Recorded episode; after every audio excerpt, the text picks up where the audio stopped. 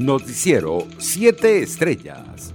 El Consejo Nacional Electoral confirmó que este miércoles se efectuó con normalidad la jornada de recepción de manifestaciones de voluntad para activar un eventual referéndum revocatorio contra Nicolás Maduro y aclaró que es la única solicitud de revocatoria que podrá ser presentada durante el actual periodo presidencial.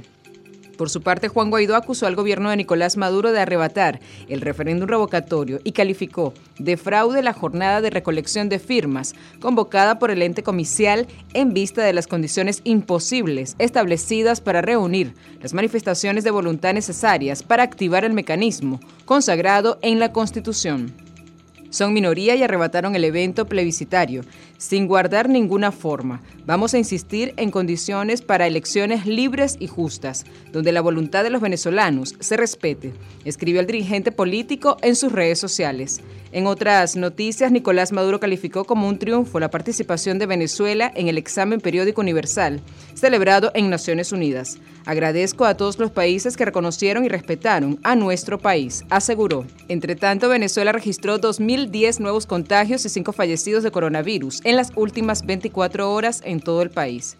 El total de casos confirmados ascendió a 475.135 y el de víctimas mortales se ubicó en 5.419. En otras noticias, el flujo de venezolanos en la frontera entre México y Estados Unidos creció, creció 2.170% en 2021 como consecuencia de la crisis humanitaria en Venezuela, según lo aseguró el dirigente de Voluntad Popular en Norteamérica, Carlos Vecchio. Basándose en estadísticas del Servicio de Ciudadanía e Inmigración de Estados Unidos, Vecchio dijo que en 2021 la tasa de refugiados venezolanos que llegaron a Estados Unidos aumentó 2.170%, una cifra alarmante y sin precedentes. Internacionales. La reunión de París entre Rusia, Ucrania, Francia y Alemania abrió este miércoles una tenue vía diplomática para avanzar en la desescalada del conflicto entre Moscú y Kiev por la región del Donbass. Sin embargo, el encuentro del llamado formato de Normandía no trató ni puede hacerlo. Sobre otra línea roja de Rusia, su veto a que Ucrania llegue a entrar en la OTAN, y tampoco habló sobre los más de 100.000 soldados rusos que Moscú ha desplegado junto a su frontera con Ucrania.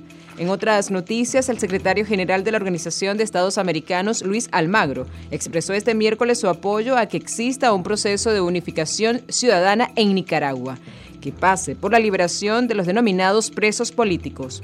Nuestro apoyo al pronunciamiento de los familiares de los presos políticos en Nicaragua, señaló Almagro en un mensaje en Twitter en referencia al comunicado suscrito en la víspera por familiares de 26 opositores que se encuentran encarcelados en el país centroamericano. Por su parte, la vicepresidenta y exmandataria argentina, Cristina Fernández de Kirchner, dijo este miércoles en Honduras, en donde asiste a la investidura presidencial del izquierdista Xiomara Castro, que ahora los golpes de Estado en América Latina no los dan los militares, sino jueces educados.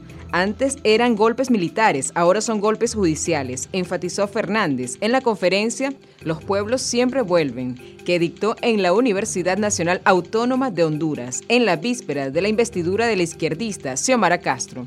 Entre tanto, el Parlamento chileno aprobó este miércoles extender durante 15 días más la militarización de una zona del sur del país, en la que existen desde hace décadas un conflicto territorial entre el Estado y la comunidad mapuche, que se ha agravado en los últimos meses con una escalada de violencia. Esta medida que lleva en vigor desde el pasado 12 de octubre y permite a las Fuerzas Armadas colaborar en operaciones policiales ha sido fuertemente criticada por la oposición y movimientos indígenas que sostienen que solo pone más tensión sobre la enconada disputa. Economía.